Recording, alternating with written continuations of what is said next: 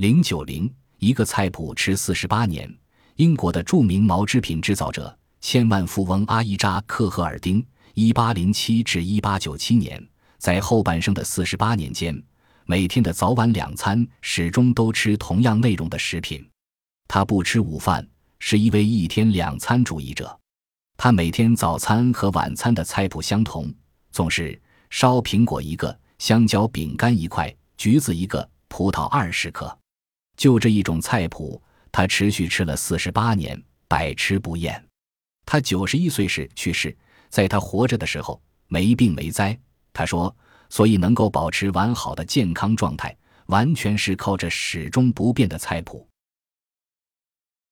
本集播放完毕，感谢您的收听，喜欢请订阅加关注，主页有更多精彩内容。